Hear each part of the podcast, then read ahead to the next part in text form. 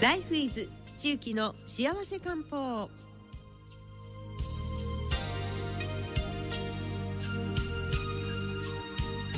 時刻は12時23分を回っています。代わっては中期の幸せ漢方。このコーナーは中期道薬局赤田中期先生です。よろしくお願いします。よろしくお願いいたします。今あの花粉症の話をね、ええ、ちょっとさせてもらってたんですけども、はいマスク。そうなんですよ。あのマスクをこうかけられた時に、さっきもおっしゃってたようにちょっと匂いが。ちょっとまあ異臭というか、うん、まあ私にとってはちょっとあんまりこ心地よい匂いじゃない時があるマスクがあったりします。はい、はい、ですよね、うん、だからそのマスクから発生するその有機溶媒の化学物質をこう吸っているので、まあ、せっかく花粉を吸わないためのマスクが、うん、その毎日毎日するじゃないですかマスクって今の時期、うん、で毎日毎日続けていくと、まあ、だんだん喉が痛くなったりとか、あるいは皮膚がマスクをかけているところの皮膚が荒れていってしまうとかそういった現象で悩んでおられる方も増えてます。うわだからそのある意味こう、はい、虹そうなんです被害というそうですよね。じゃあどうすればいいのかって言ったら、うん、麺で自分で作ればいいって言いますけどそれってあのもしかして昔給食当番の時につけてたあのマスクですか、ね、そうですね。あれが体とか、まあ、肌にはいいんですけども、うん、あれだとね、花粉がもう全然素通りなので、うん、やってる意味があんまりなくなっちゃうということで丈夫なマスクはいいけれども作る際にやっぱり化学繊維やいろんなものを使っているので、うん、それがちょっとねまた逆に弱い人にはあダメージがあるみたいな、うん、もうそのどの辺が折衷案なのかっていうのを考えるようにしてますね。はい。ね。便利ではあるんですけどね。ね。とそうです。だからまあ願わくは花粉に負けない粘膜や体を作るということが私にとってはすごくあのポイントなんですね。でも今今現在起きているので今はね体質改善ってできませんので、うん、今どうしたらいいのかって言ったらちゃんと抗アレルギー剤を飲まれたりとかそれからあの眠たくなる人は漢方薬で予防したりとか、えー、今日もちょっと持ってきてますけれども、はい、えー、花粉症の種類によって鼻水が透明なのがダラダラ出るタイプなのか副鼻腔炎の蓄能みたいに緑の花が副鼻腔に溜まって頭が痛くなるタイプなのかそれからさっきおっしゃったように喉が痛くなるタイプなのか皮膚に出るタイプなのかそういったものに合わせて漢方薬を選ぶのが大切なポイントだと思います。また寝不足だとかそれからあの腸の状態が悪いと花粉のアレルギーが出やすいのでもう本当に寝てほしいです早く寝てほしいです。早く寝る、はい、早く寝ることはすごく大切ですね。寝不足とかだと花粉症が出やすいです。またあの目のかゆみですね。今春はですね目のトラブルが多く出る時期なんですけれども花粉に限らずですね。でも花粉の場合はあの今薬局にはですねいろんなアレルギーの目薬がございます。この目薬を上手に使うと目の症状っていうのは早く取れますね。アレルギー専用眼科薬。そうです。でいろいろあります、ね、あのスーッとする刺激が強いものから涙みたいなものがあるんですけれども今の時期目が痒くてゴロゴロする方は、あの目のかゆみ専用のアレルギー専用目薬がいいと思います。ただあの目やにが緑色になったりとかちょっとこう結膜炎とか物もらいの方はあのそういう症状がある方は抗生物質とかそれで抗菌薬の入ったものを選ばれるといいですね。その違いにはやっぱり薬剤師さんや登録販売者さんに相談してください。これも今日目薬も持ってきていただいてますけども、はい、花粉っていうふうに書いてあってね、そうですね。あの清涼感が弱いのか強いのかっていうその指数も書いてありますからあの強いのが苦手な方にとってはこう弱に近いっていうとなるとそうです。ね。いいと思いますね。で今コンタクトをつけてらっしゃる方もすごく多いので、はい、コンタクトの時いいですかどうですかっていうご質問をよく受けますが、まあ、ワンデーだったら、私もワンデーなんですけれども、まあ、特に使ってすぐにしわしわになることはないんですが、次の日はもう使わないでその日で捨てますのでね、まあまあいけるかなみたいな。あんまり推奨はしないですけど。で一番いいのはあのコンタクトを取ってお風呂上がりにしっかり目薬をさして夜の間に炎症反応を抑えておくこと、目の修復をするということがとっても大切になります。目が赤いままだとか充血が続いたままだと眼圧が上がってしまいます。特にまあ緑内障の方なんかはアレルギーの時期には上がりやすいです。でもそういう時にまたややこしいんですけれどもアレルギーの目薬をさすと緑内障が悪くなったりするとかちょっとこう矛盾したようなことがお薬で起きますので眼圧が高めというふうに診断を受けている方は、えー、自分でドラッグストアで買うんではなくて一応あの眼科さんに行って正しい目薬を選ぶ方があの安心だと思います。そうでない方はあの薬局のドラッグのね売っている目薬のいいところは一つのあの入れ物の中に、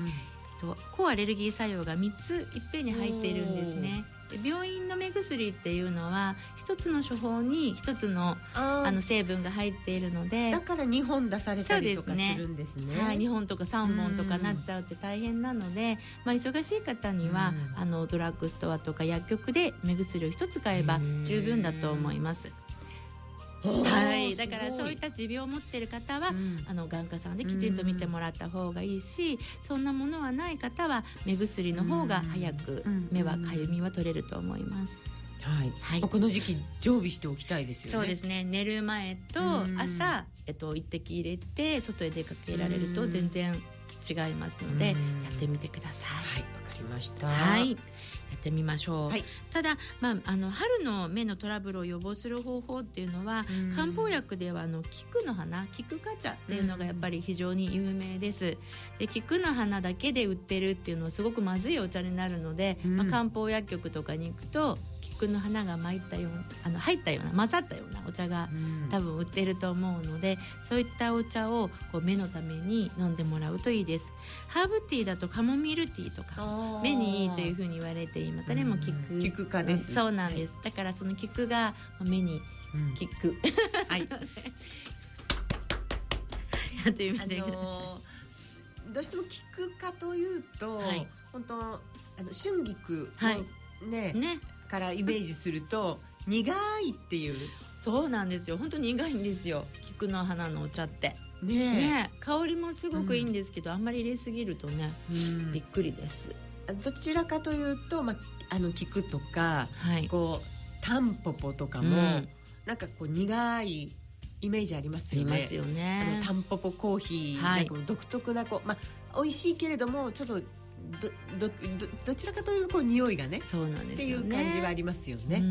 うん、薬膳茶の先生とかもよく話するんですけど、まあ、赤田さんあんまり美味しいと思ってね飲めればいいけど、まあ、薬効があるからねみたいな感じで。まあね良薬口に逃がしなんですけどね、はい、はい、目にいいからって言ってねちょっとこう入れるとか、まあ、バランスは考えられるといいと思います。はい、はい、この季節じゃあお茶をそのハーブティーなり、お茶なりを、うん、えー、そういう菊科のもので、はい、選んでみるのも一つの方法だと思います。あとさっき山野さんと話したんですけどツボですよね。目のツボって言ったらねさっきね耳ツボ教えていただいたんですけど、はい、あの痛気持ちいいぐらいな感じですね。はい。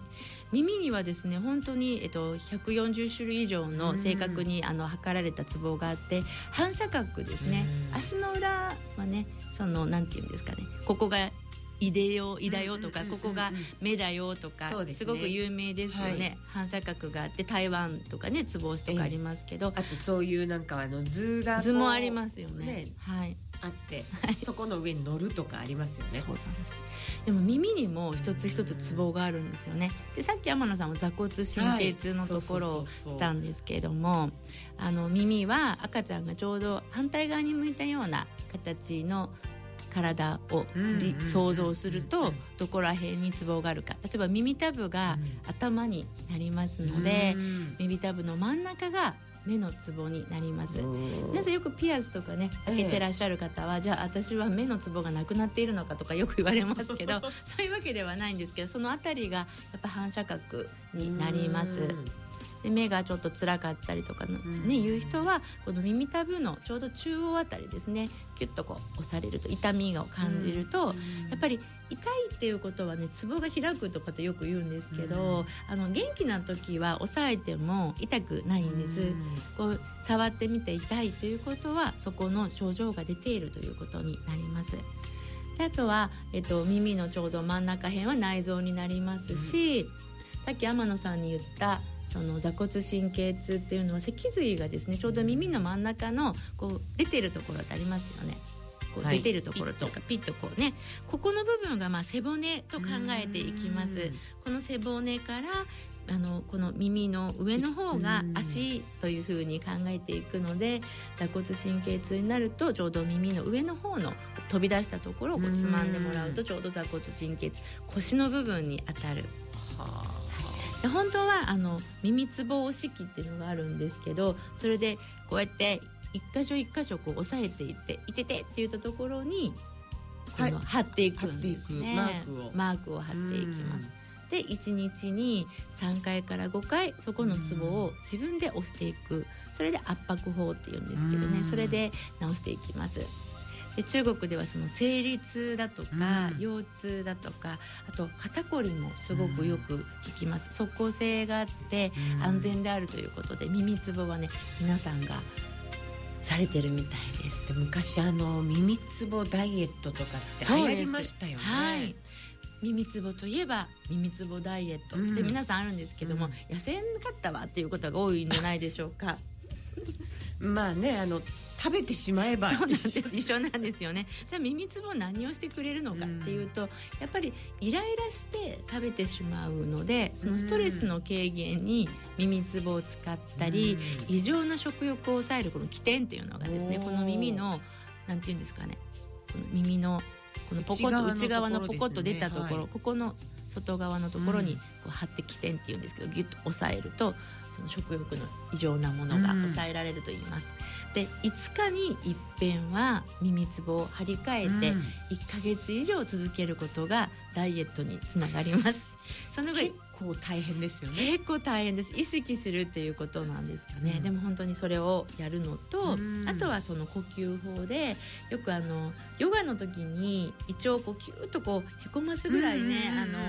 内臓内臓をへこましますよ、はい、そうやってギューッとへこましてそしてまたずっとこう